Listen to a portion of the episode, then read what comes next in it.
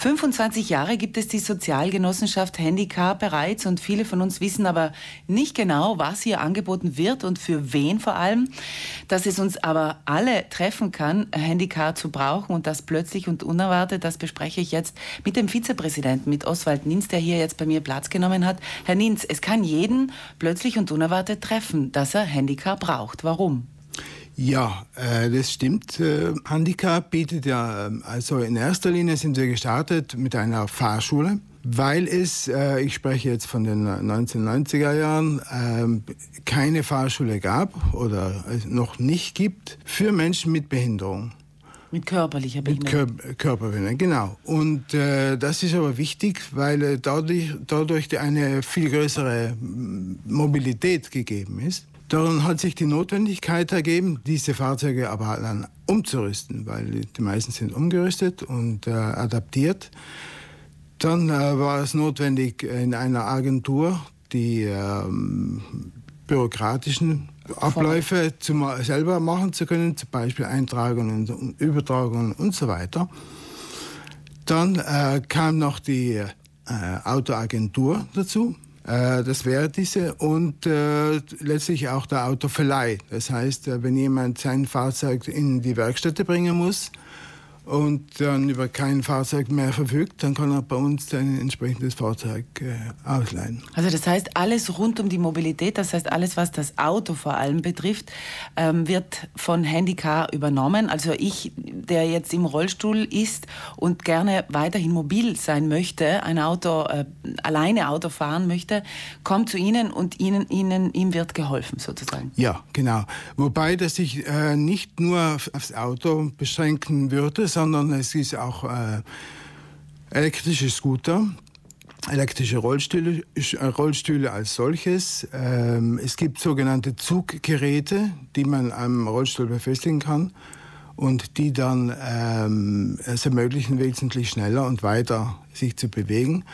Das kann man alles bei uns erwerben oder auch ausleihen. Ich würde sagen, Mobilität im Allgemeinen ist unsere Hauptaufgabe. Und wer sind die Menschen, die zu Ihnen kommen? Sind das Menschen, die auch äh, vor kurzem einen Unfall hatten und ähm, jetzt nicht genau wissen, wie sie das Ganze eben in Sachen Mobilität weitermachen können? Das sind äh, ganz unterschiedliche, äh, wie Sie richtig gesagt haben. Es gibt Menschen, die einen Unfall hatten. Es gibt Menschen, äh, die äh, durch eine Krankheit äh, eingeschränkt sind oder auch nur zeitweise, also Beinbrüche, was also auch temporär, immer. wo es nur eine kurze Zeit ist. Genau. Oder auch äh, sehr viele Angehörige von solchen Betroffenen, die zu uns kommen, sich beraten lassen. Die Menschen kommen meistens äh, natürlich nach der Reha. Aber man muss sich natürlich vorstellen, dass äh, das für einen Betroffenen sehr schwierig ist, weil äh, die äh, Mobilität ist nur ein Bereich. Dann gibt es natürlich die Wohnung, muss umgebaut werden.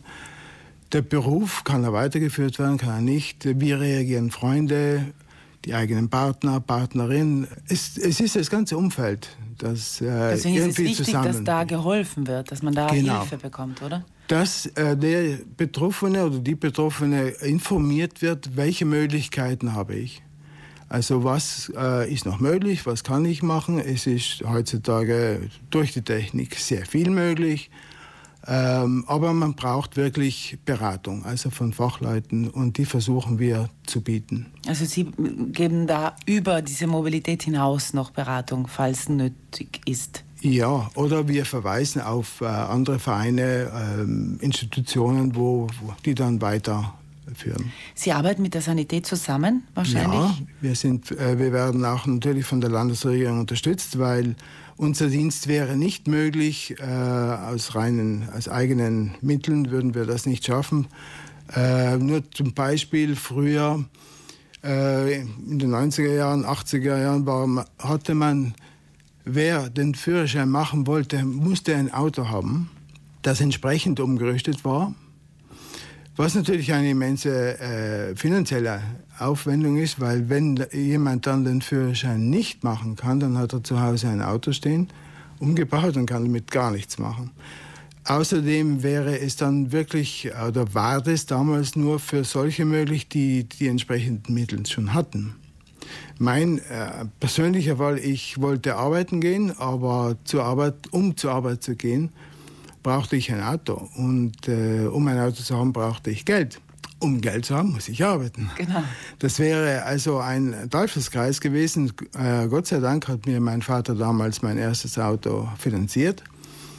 Und somit war der Einstieg gemacht in die Mobilität. Aber um diese, diese verhängnisvolle äh, Situation zu verbessern, war damals pensionierter Gemeindeangestellter, hat sich mit einem äh, Verein in Rom äh, kurzgeschlossen. Die haben das äh, ebenfalls auf, als Aufgabe gehabt und hat in Bozen dann die erste Fahrschule gegründet.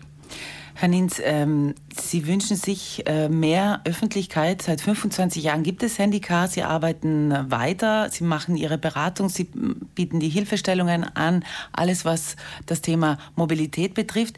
Sie möchten aber mehr Öffentlichkeit. Was äh, möchten Sie denn ändern in Zukunft?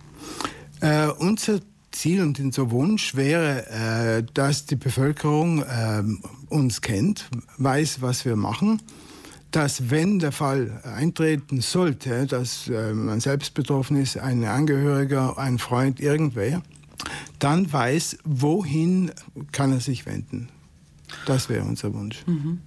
Und darum bemühen Sie sich jetzt auch in Zukunft. Also ja. das war jetzt auch Anlass bei der 25-Jahr-Feier. Genau, das haben wir gemerkt, dass, dass, wir da ein Defizit haben, dass wir da äh, mehr daran arbeiten müssen. Und das haben wir uns vorgenommen. Also Informationen gibt es auf jeden Fall unter www.handycar.it. Da gibt es genau. die Homepage.